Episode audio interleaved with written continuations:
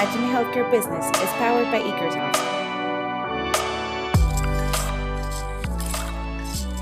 Hola, bienvenidos a todos una, nueva, un, una, vez más al podcast de Reimagine Healthcare Business, eh, este podcast que llevamos ya casi dos años eh, o dos años y medio con, eh, platicando con personas muy interesantes de toda Latinoamérica, del sector hospitalario y de la industria de la salud y de la tecnología. Eh, en esta ocasión tenemos a Fernando Sornio. te agradezco mucho, Fernando. Bienvenido. Muchas gracias por estar con nosotros. Gracias. Muy bien. Pues este, les platico un poquito más o menos quién soy, para que también me conozca un poco el público con respecto claro. a, lo que, a lo que hago, lo que hacemos en el hospital. Pues mira, básicamente yo soy economista de carrera. Tengo una maestría en dirección de empresas en el IPADE y actualmente estoy estudiando el doctorado en administración de hospitales. ¿sí? Mi carrera ha sido una carrera larga, es una carrera que ha estado en las principales industrias del país, en México. Podemos hablar de, digamos, eh, grupos tan grandes como lo es Grupo Salinas, etcétera. Y hoy en día tengo ya como unos ocho años más o menos dedicado a, a la cuestión hospitalaria, en donde he trabajado en hospitales muy importantes en la Ciudad de México y hoy en día en la Ciudad de Querétaro. En la Ciudad de México trabajé para el Corporativo Hospital Satélite, que es un hospital de la zona norte de la ciudad, en donde es un hospital muy grande, un hospital que ha ido, tiene una historia de 34 años actualmente, y pues es un gran hospital también, atiende a mucha gente, ¿sí? Básicamente es lo que yo te podría comentar con respecto a lo que es la, la carrera que he llevado y lo que estoy haciendo actualmente. Buenísimo, también está aquí con nosotros Jorge, como siempre, entonces eh, ahí tienes un par de preguntas, Jorge, si quieres, eh, dale. Sí, no, algo que, que, siempre me gusta como preguntar eh, con personas que, que traen este background súper, súper impresionante, pero que no tienen la parte de, digamos, de, de la profesión médica, ¿no? Entonces viene de, de un, vienes de un background más de negocios, más general, pero está súper enfocado a salud. Entonces, un poco, eh, mi, duda es, bajo tu perspectiva, ¿cuáles consideras que son los retos de estar en esta industria sin ese background del lado de medicina tal cual, pero también cuáles son las ventajas? Porque creo que no todo es, reto, también creo que hay ventajas de, de entrarle a este negocio sin necesariamente traer cargando ese, digamos, ese background súper específico solo a, la medicina? Pues mira, es muy curioso porque cuando yo entré en, en, dentro del sector salud, para mí fue algo nuevo totalmente en su época, ¿no? Hace ya muchos años. Entonces yo, yo pensaba que iba a ser muy complejo, sí lo es, pero digamos que muy, muy manejable desde el punto de vista de que tú vas eh, conociendo poco a poco, porque vas conociendo el sector, que es muy complejo porque tratas con seres humanos, entonces yo creo que uno de los retos más importantes para una persona que está muy enfocada a la cuestión financiera, administrativa, a la cuestión de negocio, es aprender a ser muy humano, aprender a, a manejar esas, esas eh, situaciones que le suceden a los pacientes, porque tú cuando estás eh, normalmente dentro de la parte de, que tenemos todos nosotros en, calidad, te enseñan mucho el tema de cómo eh, ver al enfermo, a los pacientes y a los familiares. Entonces, tienes que, sé, que cambiar un poco y volverte más humano y checar eh, realmente que estás trabajando con muchos sentimientos encontrados, porque nadie, a nadie nos gusta, este, hay enfermedades que pueden ser muy leves, pero hay enfermedades que son muy complejas. Entonces, es bien importante que nosotros eh, podamos eh, saber, conocer, sentir lo que, lo que está pasando del otro lado. En ese momento es cuando uno ya no nada más eres un, una persona administrativa o que está en dirección, etcétera, sino que te vuelves un ser humano que está realmente entonces enfocándose a lo que está sucediendo con la salud. Y es ahí donde tienes que combinar y tienes que ser un gran experto para poder decir, a ver, qué conviene y qué no conviene, porque muchas veces podemos decir, eh, eh, como nosotros como administrativos podemos decir, bueno, si compro un PET-CT, pues a lo mejor es, es, es algo que, que, financieramente me puede ser muy bueno, pero a lo mejor no tan bueno. ¿sí? Como poner, a la, a, eh, como poder decir, oye, y si abrimos eh, cinco habitaciones más, o si abrimos un quirófano más, etcétera. Entonces, tienes también que ser, eh, evaluar y decir, bueno, también es que está la parte de salud. Tenemos nosotros que ser cuidadosos y decir, bueno, PET-CT, vamos a atender, vamos a ayudar a que 50 gentes en el mes o, en el año este, salgan con salud del, del hospital comparativamente con, contra un quirófano nuevo, ¿no? Que a lo mejor son 10 o 15, ¿no? Entonces tienes que, que evaluar, tienes que ser muy, muy inteligente para todo eso. Sí. Eh, ahorita que, mencionas eso, recuerdo eh, alguna vez eh, Hospital San Angelín nos decían, eh, está como, digamos, como financiero, administrador de un hospital, lo que tú dices, ¿no? Poner una balanza, el comprar un Da Vinci, por ejemplo, eh, eh, que vas a invertir un montón de dinero en el Da Vinci, pero no sabes si te va a redituar ese Da Vinci porque va a haber las cirugías o, lo que estás eh, comprando, ¿no? Eso es súper interesante. Pero mi pregunta es un poco, ¿qué tipo de estudios de, mercado se hacen para un hospital? Al poner un hospital con esta cantidad de inversión, ¿cómo se decide? Cómo, ¿Cómo fue la idea? ¿Cómo se ejecuta una inversión tan grande, una inversión tan importante? Si nos pudieras, sé que debe ser complicadísimo, pero si nos pudieras resumir, tal vez. básicamente lo, lo, que haces es ver la, obviamente va muy enfocado al nivel de población en donde tiene que haber poblaciones mayores a 500 mil a 500 mil gentes, ¿no? Y también el nivel económico per de estas gentes. Estamos hablando de, de, cuánto es lo que, lo que perciben este Producto Interno Bruto por cada uno de ellos, porque también, como quiera que sea, este, pues al nivel que tú estás llegando y a la gente que está llegando, por ejemplo, nosotros estamos enclavados en, en, en una zona totalmente nueva, de clase media alta, en donde casi toda la gente está acostumbrada a tener un hospital de primer nivel este, cerca de, sus casas y en donde ellos pueden desarrollarse y, ir este, a ese hospital. Este, y, básicamente, digamos que vamos viendo el mercado, el tipo de ingreso, vemos el, crecimiento que vaya a tener, lo que hay alrededor, las ciudades que haya alrededor que, puedan ser también satélites. Por ejemplo, si tú quieres meter un área específica, como puede ser oncología, pues tienes que ver que, que hay alrededor también, qué existe también en la zona nosotros vemos si, si hay una competencia interesante, porque hay varios hospitales de primer eh, o de tercer nivel, por, por, decirlo de esa manera, eh, cerca, ¿no? Entonces, pues tienes que ir viendo todo eso también porque eh, qué tanto el nivel de, de, servicio estás dando y qué tanto el nivel de servicio vas a ofrecer y qué es lo que vas a ofrecer y cómo te vas a diferenciar mercadológicamente hablando. O sea, normalmente nosotros cómo nos diferenciamos. Pues, básicamente yo creo que una diferenciación importante en un estudio de mercado es qué médicos tienes, ¿sí? Porque aquí nosotros le llamamos eh, los médicos taquilleros, ¿no? Que son médicos que por su, el nivel de confianza que generan en sus pacientes, eh, debido a su buena labor, ellos eh, tienen mucho más gente que otros, que otras, este, que otros médicos, médicos que ya, ya son reconocidos a nivel, a nivel inclusive nacional, que los puedes traer, esa es una. Y la otra cuestión importante es el servicio que estés dando, ¿no? ¿Qué, qué tan buen servicio estás dando? ¿Qué también esté tu, tu, servicio de habitaciones, tu servicio, tus quirófanos, también qué tan competitivo seas?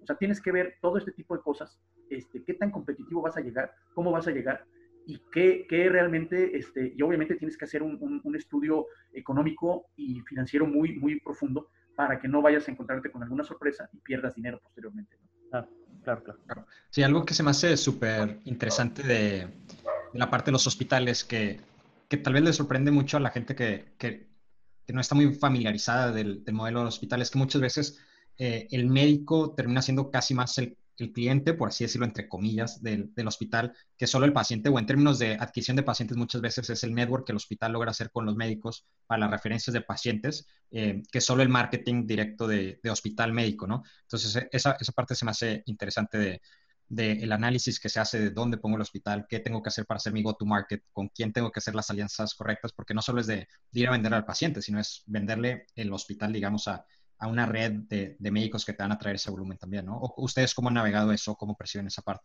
Bueno, es una parte, como bien eh, comentas, súper importante desde el punto de vista eh, traer a los mejores médicos. Entonces, ¿qué es lo que nosotros hacemos? Nosotros ofrecemos unos consultorios de, de primer nivel. Sí, obviamente, aunque son ventas, uh -huh. es, es, ofrecerles a ellos unos consultorios eh, en donde ellos puedan desempeñarse y trabajar bien y tener junto el hospital o abajo el hospital en este caso. Entonces, les ofreces tú los mejores y, lo, y la última, lo último que existe en tecnología y en muchas otras cosas para que ellos quieran estar contigo. Claro. Son tu cliente principal. En realidad, o sea, nosotros tenemos dos clientes como hospital. Obviamente nuestro paciente, su familiar y los médicos.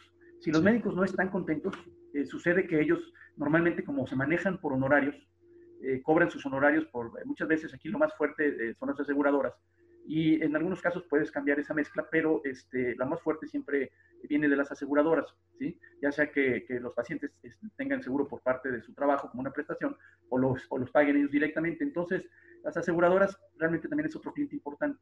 Entonces, nosotros tenemos que dar un servicio de primer nivel para que tengamos cautivos, eh, entre comillas, a esos médicos y a esas aseguradoras en donde ellos quieran estar con nosotros porque les damos muy buen servicio, pero a la vez también le estamos dando un buen costo por el servicio, un costo eh, al, al, paciente, para que el paciente también quiera estar con nosotros, porque si te encareces mucho, pues, ellos van a cobrar sus honorarios normalmente en cualquier hospital, sin embargo quieren estar en el mejor por el servicio, pero de todos modos se pueden ir a otro hospital si se encarece sí. mucho, porque el paciente va a decir, no, yo quiero, este, por desgracia a lo mejor mi póliza no me da o por desgracia a lo mejor no tengo suficiente ingreso como para poder pagar esto, ¿no? Entonces, hay que hacer un equilibrio de todo esto y sí, ser muy, muy, muy, muy audaz, muy inteligente en traerte a, médicos que realmente también sean conscientes de que sus... Y, creo que hoy en día ya existe mucho, porque yo lo trabajo mucho con ellos, en que ellos mismos te dicen, bueno, yo creo que vamos a usar este tipo de estructura o vamos a tratar para tratar de bajar los costos para nuestros pacientes y obviamente crecer también el volumen, que es muy importante, y, el apoyo que le estás dando a la gente.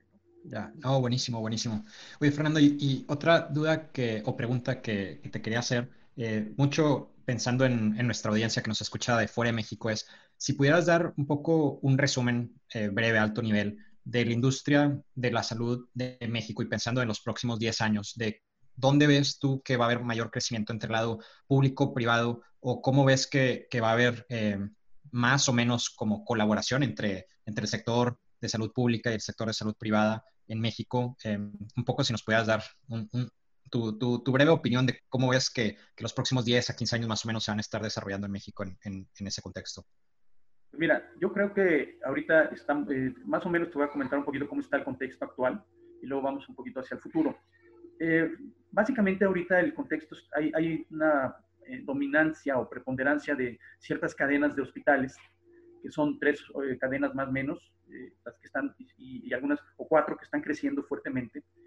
El mercado, yo creo que estas cadenas este, han aprovechado que pues no es fácil tener una inversión en un hospital, ellos son fuertes económicamente hablando y se siguen fortaleciendo conforme van creciendo. Entonces yo creo que eh, eh, si uno quisiera eh, crecer, sería por, ese, por esa modalidad de cadena, ¿no? De, buscar en qué lugares ya la competencia no, no, es tan grande, porque por ejemplo, yo no me iría a lugares como el norte, como Monterrey, por ejemplo, donde ya tienes unas cadenas de hospitales de mucho nivel y, muy competitivas, entonces ahí es difícil, ya, ya el pedazo de mercado te tocaría un pedazo muy pequeño, ¿no?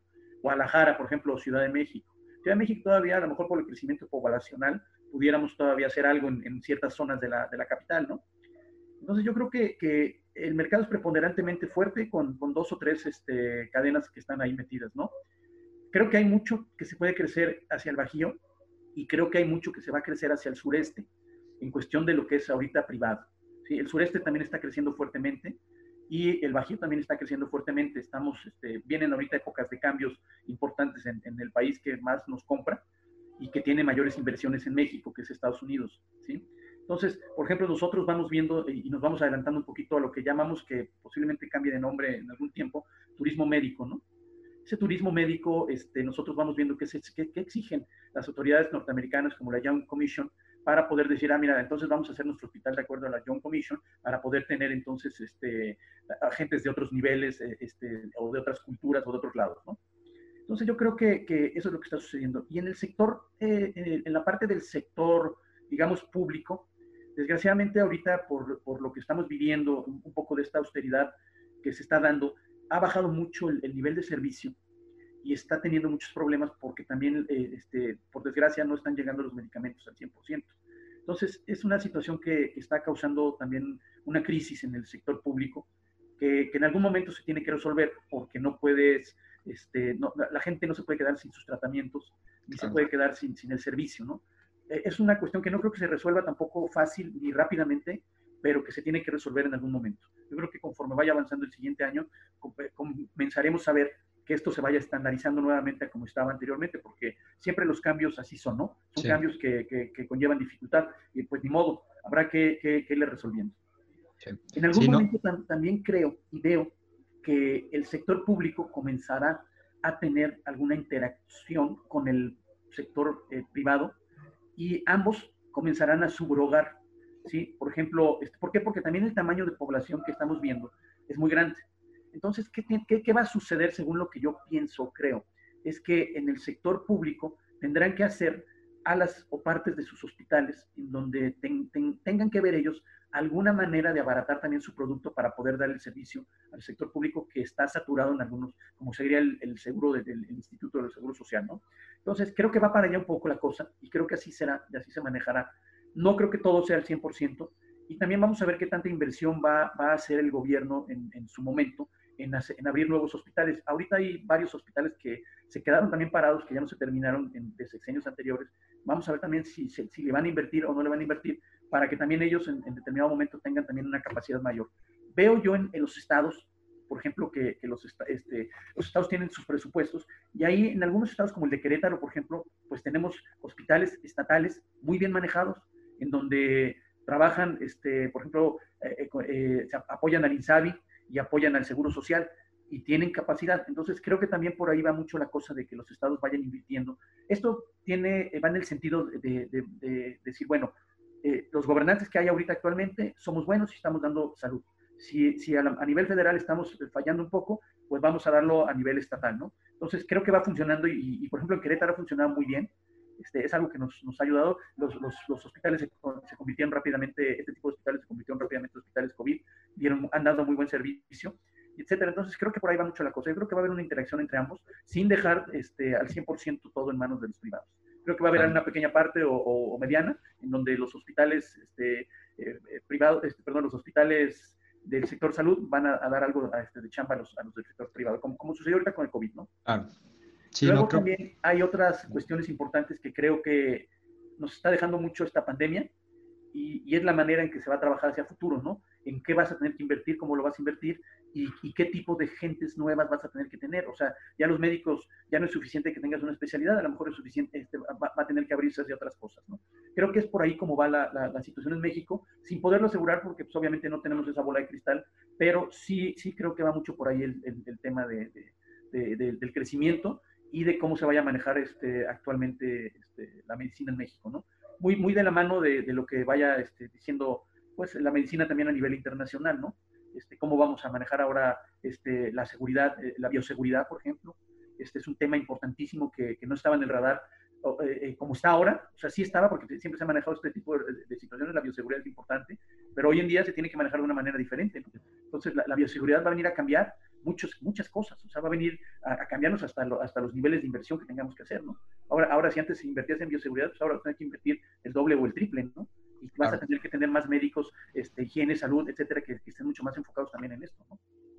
Sí, no, total, totalmente. Creo que, creo que hay unos cambios súper interesantes que, que todavía no terminamos de entender o darnos cuenta del impacto que van a tener, pero por ejemplo uno que hemos platicado en, en varios episodios es ahora con el tema de, de, la telemedicina y como conforme se vuelve algo más, más normalizado, eh, hay como efectos de segunda orden de magnitud o, o, de segundo grado como el decir, ah, pues yo por ejemplo vivo en Austin, Texas, ¿no? Y si fuera a atenderme con, para, digamos, un, nutriólogo, pues el momento que se vuelve telemedicina, para mí atenderme con un nutriólogo en, en Querétaro, tal vez es, es, lo mismo que uno aquí en Austin, y si me da mejor eh, eh, como costo-beneficio, pues aún mejor, ¿no? Que, que este tema de, de, del turismo médico, por decirlo, sin tener que viajar, se puede volver súper interesante, eh, un poco empoderado con, con el tema de la, de la telemedicina, pero, pero sí creo que todavía falta, o sea, hay muchos cambios ahorita. muchas gracias por darnos este, este, panorama de cómo es un poco la situación en, en, México actualmente y para dónde va.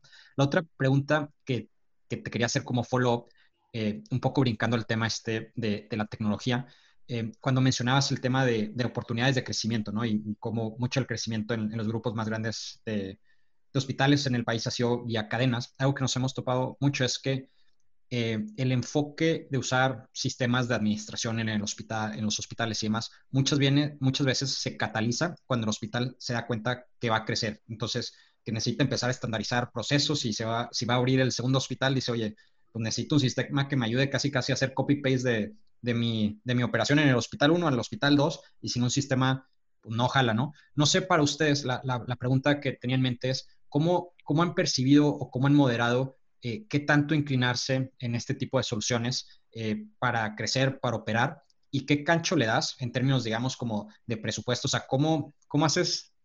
No tanto me interesa qué presupuesto le das, sino cuál es la conversación que se tiene para tomar la decisión de, de cuánto presupuesto darle a este tipo de soluciones. sin, no, no, me interesa el, número, sino cuáles son las variables que se consideran para decir, oye, necesitamos invertir en un sistema, digamos, y, este es el retorno de inversión que esperamos, entonces le podemos meter esta lana, por así decirlo.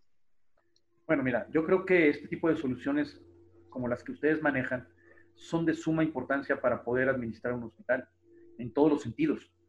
Por ejemplo, si tú, eh, hoy en día la educación en los médicos tendrá que ser también una educación no nada más en medicina, sino, como bien lo comentaste, eh, tienen que saber de sistemas, aunque no quieran.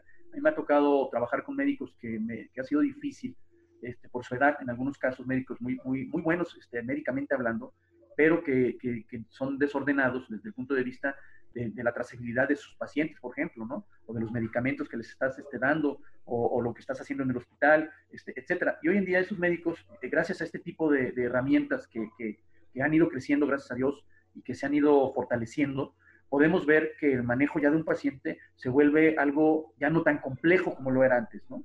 O sea, es mucho más fácil, como lo comenté, la trazabilidad. Oye, ¿de qué estuvo enfermo la primera vez que vino? La segunda vez, la tercera vez, ¿qué medicamentos le di? Este, a, qué es alérgico? Este, ahora, ¿por qué le habrá dado esto? Etcétera. Entonces, yo creo que inclusive la estadística y todo lo que se maneja dentro de un hospital, la parte financiera, la parte económica, la parte de, del performance del médico en, en sistemas como el que ustedes tienen, pues es muy importante porque también vas viendo qué médicos este, y qué soluciones están dando y cómo las están dando, ¿sí? Y, a lo mejor yo no soy el experto médico, pero si hay un experto médico que dice, a ver, déjame ver, leer el, expediente del paciente para hacer una, una, este, pues ahora sí que ver de qué manera se le está atendiendo, si es con, si es con un buen servicio, si se están tomando las, las, medidas necesarias, si se está haciendo adecuadamente, etcétera. ¿sí? Entonces es muy importante porque ya, ya ves al paciente desde que ingresa hasta que sale. ¿sí? Inclusive la enfermera ya ve también a qué hora le toca su, medicamento, este, la enfermera ve qué es lo que se le está medicando, este, el sistema va y le pide a, la parte, digamos, de, almacén de los medicamentos en, el horario. Eh, o sea, ya es una serie de cosas y de, cuestiones muy puntuales que ya te, te facilitan mucho el servicio y lo crecen que eso es lo más importante para que tengamos un paciente que esté más tranquilo y se sienta más seguro en nuestro hospital, ¿sí? Entonces, vaya que es, que es importante los, los, softwares como el de ustedes. Y la otra cuestión importante es, sí tienes que invertir porque pues también la investigación y, todo lo que ustedes hacen, pues son, son sistemas que dentro de todo se han venido, eh, se han venido bajando costos porque también se han venido estandarizando muchas cosas, pero sin embargo, bueno, eh, no son tampoco tan baratos, ¿no? Porque meterlos en, un hospital no es, no es, no es nada barato, pero, pero es muy, muy, yo te diría que no es barato, pero es redituable o rentable, ¿sí? ¿Por qué? Porque te va a hacer la vida mucho más fácil en todos los aspectos. Entonces, finalmente, desde ese punto de vista, aparte de que te va a hacer mucho más seguro lo que estás haciendo, que es este, dar salud a tus pacientes, también te lo va a hacer mucho más este, económicamente hablando a largo plazo. Mejor a corto plazo tienes que hacer un, eh, digamos, este, desembolsar algo, porque pues, es una inversión, pero finalmente esa inversión la vas a recuperar y con creces, ¿no? Y, y, luego ya nada más te vas sobre actualizaciones y esas actualizaciones van muy de la mano con lo que está sucediendo hoy en día, ¿no? Como puede ser lo que tú comentaste de, telemedicina, de inteligencia artificial, etcétera. Ya todo va muy, muy, muy de la mano y a lo mejor ya, ya, ya tienes, eh, puedes abaratar inclusive mucho tus consultas, por ejemplo, ¿no? Ya no tienes que estar en el, en el a fuerza 8 horas o, o, 12 horas en tu consultorio. A lo mejor lo haces ya desde un punto de vista donde puedas inclusive estar dando dos consultas al mismo tiempo o estar haciendo cosas que, que, te van a facilitar mucho la vida. Yo creo que, que los sistemas este, como el que tiene Carosoft, es este, algo que verdaderamente te ayuda mucho y muy recomendable para todos, ¿no? Sí, bueno, pues eso es, eso es lo que, lo que tratamos, compartimos la opinión ahí, pero sí, concuerdo que, que, que mucho de esto justo lo conversamos en, en, el episodio de podcast anterior, como mucha de la chamba, desde la perspectiva ahora de calidad de, de, atención al paciente, mucha de la chamba que tienen estos sistemas es tratar de estandarizar ese cuidado al paciente, porque actualmente la medicina, el rango que puedes tener en resultados varía mucho de qué médico te tocó que te atendiera. Entonces, lo que deben de tratar de hacer estos sistemas o tecnología es ayudar a que el resultado siempre sea el mejor y el más óptimo, independiente a que si te tocó un médico con muchísima experiencia o con un poco menos de experiencia, ir estandarizando cuáles son los mejores tratamientos al paciente, cuáles son los mejores protocolos y demás. Este, pero sí, creo que hay, mucho camino por recorrer ahí, eh, pero pero sí ha, mejorado y de la parte de costos, la, parte positiva creo que del lado de tecnología es que la tendencia es que cada vez se van abaratando más eh, y esperemos que dando como mayor retorno de inversión más rápido, ¿no? Eh, antes estos sistemas hace 15 años eran yo creo que una orden de magnitud todavía más caros de, comprar, implementar y conforme llega la nube, el software as a service y demás, creo que se va volviendo un poco más eh, accesible, ¿no? Este, por lo menos en los formatos en los cuales se puede licenciar. Pato, tenías una, pregunta. Adelante, Fernando. Y el nivel de información que te permite guardar, ¿no? O sea, eso, eso, digamos que el nivel de aprendizaje por ejemplo, un médico en un hospital pues, ya no tiene que ir a una biblioteca y buscar qué pasó con, con esto, con lo otro, ¿no? Simplemente dice, oye, a ver qué pacientes hemos tenido que tengan esto, cuáles fueron las soluciones que se dieron. Y entonces ahí mismo tú dices, oye, pues aquí tengo toda la mano, aquí tengo ya, ya tengo la, la experiencia que tengo guardada en la nube, a lo mejor, como bien dices tú, del expediente electrónico, por ejemplo, o de situaciones que ustedes ya manejan ya muy, muy normalmente. Entonces dices, bueno, aquí podemos ya, este, digamos, hacer un, es un apoyo fundamental, ¿no? En todo, en todo esto. Y como dices tú, si me toca un buen médico que me explique bien, pues a, lo mejor este, eh, entiendes, pero si no te toca, puede llegar cualquier otro médico que, que tenga un poquito más de, de, de, facilidad de palabra hacia, hacia los pacientes y sus familiares, y simplemente el haber leído el, expediente electrónico, pues a lo mejor les da una explicación que los deje mucho más tranquilos, ¿no? Totalmente de acuerdo. etcétera, ¿no? hay, hay, una infinidad de cosas que, que verdaderamente hoy en día este, ayudan mucho a la, a la medicina en general. Sí, totalmente. Fernando, eh, eh, eh, pasando a, un último tema, yo tengo em, sobre un tema en específico dos preguntas. me interesó un montón al principio que mencionaste, estás estudiando un posgrado sobre administración hospitalaria, ¿correcto? Sí, claro. Bien, em, mi primera pregunta es que creo que también este podcast un poco la intención es compartir con gente que esté, como decíamos al principio, ¿no? en, en la industria, y ese es el espíritu del podcast, dónde la está estudiando, eh, eh, alguien que está tal vez escuchando, que es administrador como tú en otra parte de Latinoamérica, dónde la está estudiando, cómo te ha ido. Esa sería una pregunta. Y la otra es un poco más específica, pero sobre el mismo tenor, es eh, yo como mercadólogo siempre tengo como esta duda si hoy en día se enseña, ya sea en la academia o ustedes también que están haciendo, puede ser una pregunta conjunta, sobre temas de marketing, cómo, cómo atraen a estos pacientes, además de lo que ya nos decías, que traer médicos que traen a sus propios pacientes, pero en temas de marketing, ¿qué se enseña hoy en día en, este posgrado, si es que lo están enseñando? Y si no lo están enseñando, ¿qué han hecho ustedes en Moscati? Bueno, mira, en, lo que es este, en temas de, de bueno, primero te, te, comento un poquito lo que es el doctorado en administración de hospitales. Es una, es una escuela que se dedica nada más a posgrados, que se llama CEPEM, que es el Centro de Estudios de Posgrado del Estado de México. Ah, bien. Y esta escuela eh, tiene maestrías y doctorados muy enfocados este, en varios rubros, pero tiene varios enfocados hacia el sector salud. Yo estoy estudiando ahorita, curiosamente, con puros médicos. El único creo que no es médico soy yo. Este, están todos los médicos de aquí de Querétaro, del, Seguro Social, gente importante, está están directores importantes de, hospitales y de centros médicos también de aquí de, Querétaro, están todos los hospitales regionales, el, director general de todos los hospitales regionales de aquí de Querétaro. Entonces, eh, son gente que son muy, muy buenos en, su rubro, en, la parte médica. Hay intensivistas, hay, este, hay gran cantidad de cirujanos, etcétera. Y, sin embargo, les, este, esta, estos estudios que estamos haciendo nosotros te dan no nada más la visión médica, sino te dan toda la visión de administrar un hospital desde el punto legal, desde el punto de mercadotecnia, desde el punto de atracción, como bien ahorita lo vamos a comentar, de, pacientes, este, de trato, de calidad en el servicio, de todo lo, de, la ley, de, qué te dice la ley, qué te habla la ley, este, lo que es este, la Carta Magna, qué te dice que tiene que, los servicios que tiene que dar el Estado. Entonces, es una serie de cosas que te abren mucho el panorama este, te das cuenta de cómo está nuestra constitución con respecto a la ley. Hay, hay un, sinfín de cosas, de, hablamos mucho de, bioseguridad, por ejemplo, también, hablamos de proyectos de, investigación, se habla de una serie de cosas que te, abren el panorama fuertemente a todo lo que es este, el manejo de un hospital.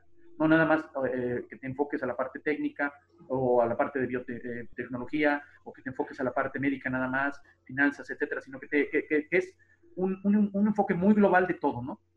En donde, donde ves todo y no es una embarradita, es bastante profundo como lo ves y con gentes que son maestros, que generalmente o son también médicos o son gentes que ya tomaron este, este, este doctorado o estas maestrías y son gente que se dedican mucho a, este, pues, a estar eh, en, la docencia y administrando y que han trabajado y que han estado en, la, en la, ahora sí que en, la línea de fuego con todo este tipo de cosas, ¿no? Y que están, eso es lo interesante, porque no nada más aprendes del doctorado, sino aprendes también de tus compañeros de trabajo. Claro, claro, claro, se escucha interesantísimo.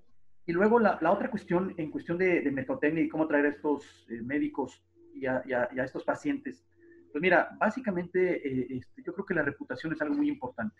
¿sí? Entonces, si tú, si tú, la reputación y, y, los contactos que tengas también en el mercado, porque es un mercado que aunque nosotros podamos pensar que el mercado de salud es muy extenso, como lo dije, pues hay tres o cuatro grupos y dentro de esos tres o cuatro grupos eh, está, está muy enfocada la gente y se conocen todos y conocen al secretario de salud, y conocen al subsecretario, y conocen, entonces es un grupo muy cerrado dentro de todos.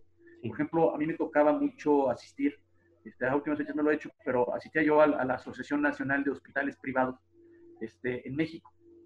sí es una asociación muy fuerte donde están los principales grupos que les comento y muchos hospitales de, de, toda la República, de Mérida, de, Cancún, de, eh, este, de Toluca, etcétera, donde asisten de Celaya, etcétera, donde asisten todos ellos y, o asistíamos o asistimos todos nosotros y, y, de ahí platicamos. Y de ahí mismo vamos, vamos nosotros generando cartera. En mi caso, por ejemplo, cuando estaba yo en el hospital, eh, el hospital satélite, allá en México, nosotros hacíamos una cantera importante de médicos del hospital militar. ¿sí? ¿Por qué del hospital militar? Porque del hospital militar, eh, el, el, dueño, quien tanto descansa, acaba de, fallecer, por cierto, y este, él era general militar, un médico militar muy, muy avesado, este, con muchos conocimientos, un médico yo creo que, sin temor a decirlo, el mejor que había en México. Y de ahí traíamos, este, él sacaba mucha gente del hospital militar porque, primero, pues, están muy bien preparados, segundo, están muy, muy bien, este, eh, digamos, eh, eh, manejan ya todo a, este, lo nuevo. Y entonces teníamos médicos muy buenos en el hospital. ¿Cómo le hacemos en otros hospitales donde no tengamos ese link con un hospital tan importante o una escuela tan importante como la médico militar? Pues lo que hacíamos era, este, obviamente haces con varias universidades, vas haciendo este, acuerdos, como puede ser la NAHUAC, puede ser la Salle, en donde este, la UNAM, inclusive este, la de Querétaro, etcétera, en donde tú vas haciendo cantera de médicos y los vas preparando y permites que trabajen en tu hospital y hagan, hagan ahí sus, prácticas, etcétera, ¿no? Entonces, vas trayendo y ya se, se, van dando a conocer y obviamente van, van agarrando este, de la mano de los médicos expertos, se van, van ellos manejando y, van creciendo, ¿no? ¿Cómo te haces publicidad con los, con los, este, con los pacientes? Bueno, tienes que, que hay, hay, varios puntos y sí es muy importante tomarlo en cuenta porque yo lo he hecho y, lo, y, lo, y nos ha rendido finalmente una muchísimo más atracción de pacientes hacia los hospitales, el hospital. Primero, este, yo me, me, enfoco mucho eh, en lo que hay hoy en día, ¿no? Que son las páginas de internet, ¿sí? Todas las redes sociales y no a manera de que las redes sociales sean algo divertido, ¿no? Sino algo donde tú pongas puntos importantes como lo que estamos haciendo ahorita, donde ustedes lo mandan a Spotify, lo mandan a varios lugares. Entonces, eso la gente se mete, lo ve, le gusta lo que está escuchando o lo que está viendo, le gusta, por ejemplo, yo ponía, yo, yo algo que exigí mucho es, saber, señores, vamos a meter a nuestros médicos. Nosotros teníamos unos 300 médicos en satélite, acá tenemos un poquito menos porque estamos apenas comenzando a, trabajar. Pero, por ejemplo, 300 médicos, yo decía, a ver, vamos a hacer, por ejemplo, de la especialidad tal, ¿no? De corazón, por ejemplo, de todo lo que es este cardio. Pues vamos a meter este, a, los 10 médicos más importantes este, que están atendiendo en el hospital cardio, este, y, ponemos su currículum completo, cuál es su historia, cómo lo han hecho y por qué lo han hecho. Entonces tú ya te metes y dices, oye, pues yo estoy buscando un cardio, a ver, oye, ¿sabes qué? Me van a poner un stem, ah, entonces me meto y checo y, veo que, que este, quién es el, el, mejor, ¿no? Y, ya de ahí entonces yo hablo, hago cita y ya, entonces vas atrayendo mucho vía este, tus páginas este, webs, tus redes sociales, vas atrayendo mucho también, este, obviamente, la fama de tus, de tus médicos, este, si tú tienes, como lo platicas hace rato, buenos médicos, pues es obvio que también esos médicos van haciendo clientela, por decirlo de esa manera, o, pacientes, y, finalmente van, van llegando este, con ellos, ¿no? Este, te vas haciendo también un, una, un prestigio dentro del mercado, como lo tiene hoy este, ciertos grupos, que, ese prestigio tú dices, oye, pues voy a tal lugar, ah, perfecto, ¿no? Pues entonces, y muchos de ellos te dicen, oye, el boca en boca es muy, muy importante, ¿no? Ah, mira, ahí está el médico, ¿qué, qué te vas a hacer? No, pues voy a, este, operar este, una apendicitis, una cosa, ah, pues mira, yo te recomiendo al médico fulanito de tal, o yo te recomiendo al médico X, ¿no? Entonces, todo esto es mucho de, de, de, realmente de cómo tú vayas este, manejando, tú, cómo vayas siendo de estricto en el servicio que, que manejes en el hospital. Si tienes un buen servicio, obviamente, este, nosotros nos manejamos, es curioso porque también tenemos un, un, manejo interesante en toda la parte comercial, en donde nosotros tenemos lo que llamamos este, gentes que, que, que, están contigo y detractores, ¿no? Entonces hacemos una encuesta de salida en donde, este, cómo estuvo el servicio, qué tal lo trató el médico, o sea, con preguntas muy puntuales este, para que también ellos sepan. Y de ahí nosotros decíamos, mira, todos estos que salieron en el mes, no sé, a lo mejor tuvimos este, 400 pacientes, 300 pacientes, oye, de esos 400, 500, 300, los que, los que hayas tenido, este, hiciste las encuestas de salida. Y en las encuestas de salida a lo mejor tu 90% te dice que te apoyan y que te recomendarían, y a lo mejor tienes un 10% de detractores, ¿no? Que te dicen, no, yo no te recomendaría porque realmente no me gustó el servicio, por esto, esto y esto. Entonces, vamos haciendo métricas al respecto para ir, ir diciendo, oye, no, pues si, estamos en 90 de, de, servicio, vamos a subirlo al, 95. ¿Sí? Entonces, vas haciendo metas y vas diciendo, oye, y todo eso te ayuda porque todos estos que salen contentos, pues tienen familia y esa familia se multiplica a veces por 5, por 10, por 20 y por 30. Entonces, hay un efecto multiplicador en donde tú vas trayendo más gente de acuerdo al servicio. Entonces, para mí el servicio es importantísimo. Importantísimo. Sí, eh, si, podemos redondearlo, es un poco como en realidad eh, personalmente he dicho que, eh, el marketing se podía resumir en los esfuerzos que haces para atraer y retener, ¿no? Eh, es básicamente el marketing y es, es un poco redondear la, la, idea que tú dices, es cómo atraigo, hay muchas tácticas para atraer, cómo retengo también es importante y en la medida que administrativamente o gerencialmente yo, en este caso tú como CEO, estás eh, pidiéndole a tu equipo que se ponga en foco en la atracción y pongan foco en la retención, vas a poder estar caminando sobre ese círculo, ¿no? Y punto, eh, punto seguido también, para, para redondear la, idea que quería decir, es curioso porque eh, dentro de uno de los softwares, que es el software para la parte ambulatoria y de consulta externa, precisamente en el desarrollo de software es curioso porque nosotros platicamos con gente como, como tú que administra y también con médicos que están un poco más en la parte clínica y hay algunos médicos, eh, médicos que tienen consultorios particulares, por ejemplo, que no tienen estas dos cosas de atracción y retención. Es decir, es muy complejo para ellos poner un sitio web, o un sitio web personal de ellos en el que ellos también puedan atraer a sus pacientes. Ya no es ese médico en el, de los ochentas en el que salía y ponía un consultorio y llegaban la gente de su barrio, ¿no? Tiene que hacer, que conocer un poco, incluso para la, la práctica individual o la práctica particular del médico, tiene que conocer de marketing. Pero también, por ejemplo, dentro del software, nosotros automáticamente, o sea, esto ya como funcionar el software, ese médico o una organización de más médicos puede enviar estas encuestas a las que te refieres, que para términos de marketing se, se, refiere NPS o Net Promoter Score, en el que se envían cuando el médico da a terminar consulta en la parte del expediente clínico, automáticamente el software de nosotros envía esa consulta vía mail hacia el paciente y ya tiene, eh, la organización tiene un dashboard, en este caso los eh, directivos o administrativos tienen un dashboard, lo que tú decías, ¿no? Ver qué médico está eh, eh under performance o qué médico está arriba del performance, ¿no? cómo está pasando eso. Y además, una integración con MailChimp, por ejemplo, en la que MailChimp es, es un es un software de, de, email marketing en el que automáticamente también puedes segmentar esos usuarios, ¿no? Los detractores, oye, a ver, ¿qué más le puedo ofrecer a los detractores y demás? Son cosas, me parece, bien interesantes que creo que seguramente lo, lo, conversan ahí en, en, el doctorado, por eso quería hacer esta pregunta. Eh, no sé, Jorge, tal vez para cerrar, para no irnos más, si tienes algo más. Eh. No, sí, o sea, se me hace eso. Creo que nada más con esa conversación me encanta. Nos podemos ir otra, otra hora más, este, pero para, para respetar el tiempo, Fernando, eh, yo creo que con esto podemos cerrar la conversación. La verdad es súper buena. apreciamos un montón que, que, nos dediques este tiempo. Creo que este tipo de conversaciones no solo nos ayuda a nosotros, que con esto yo me quedo satisfecho, sino mucha otra gente que nos, que nos escucha para entender cómo está el mercado en México, para dónde va, los retos, eh, los beneficios, etcétera. Em, entonces, muchísimas gracias. Fue, fue un placer esta, esta conversación súper, súper buena. Em, no sé si quieras invitar a la audiencia. Eh, vamos a poner el link eh, del hospital y demás para que puedan visitarlo. En verdad es un proyecto impresionante. ¿Algo más que quieras compartir con la audiencia antes de, cerrar el episodio? Pues más que nada, muy agradecido con ustedes. Creo que este tipo de, de exposure para todos es muy sano, muy bueno y creo que mucha gente aprende de muchas cosas, ¿no? Yo estuve ahora, antes de, este podcast, este, estuve eh, viendo eh, o, escuchando algunos este, de ustedes con algunos otros este, personas dentro de, este sector y me parecieron también muy interesantes. Hay cuestiones ahí, yo creo que se aprende mucho podemos seguir aprendiendo mucho. Les agradezco verdaderamente que eh, hagan este tipo de cosas y que la sigan haciendo, que no lo vayan a dejar. No, buenísimo, buenísimo. Súper feliz de tenerte por acá.